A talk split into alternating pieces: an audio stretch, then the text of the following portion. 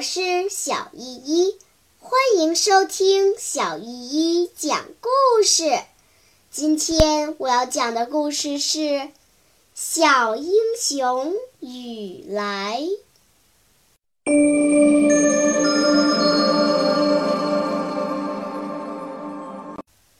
第三十八章，就是李大叔。雨来的病好了。他知道，原来日本鬼子想叫他当汉奸，所以他还是装着起不了炕，到院子里去，还是装着东倒西歪。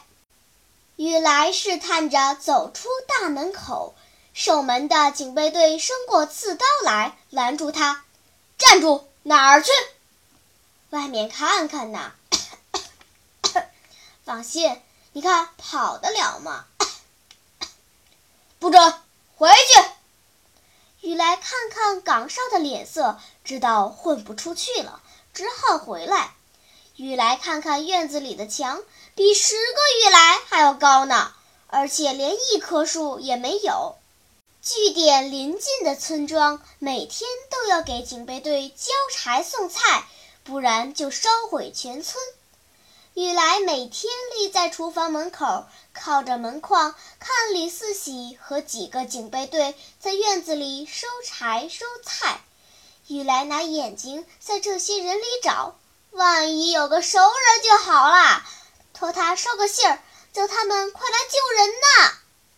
一天晌午，雨来正靠着门框发愁，见交柴送菜的人都来了，中间有一个人。穿着一身油着麻花的破棉衣，戴着一顶掉了毛的光板皮帽子，一直压到眼眉上，担着柴吱悠吱悠地进来，越看越有点像李大叔。雨来欢喜的一颗心扑通扑通直跳。见李四喜递给他一个纸条，说：“这是你上次送东西忘掉的收据。”李大叔接过去。看也没看一眼，就把那纸条装进口袋里了。可是李大叔为什么明明看见雨来在这里，却理也不理呢？只见他坐在一块木头上，一边看着警备队称柴称菜，一边从腰里掏出烟袋装上烟，又伸手在口袋里掏摸，大概是摸火柴吧，可是一根儿也没摸着。他起身朝厨房走来了，啊，就是李大叔，就是李大叔！雨来刚想开口，只见李大叔两只眼睛狠狠地瞪着他。李大叔装着不认识雨来的样子，大声说：“小兄弟，求你找根火柴吧！”啊，雨来说：“进来吧，火盆里有。”李大叔搓着两手，跺着脚说。烤烤火行吗？哎呀，手都冻硬了。说着，又用眼睛问雨来：“屋里有人没有？”雨来也用眼睛回答说：“嗯，没有人。”两个伙夫正在院子里收菜。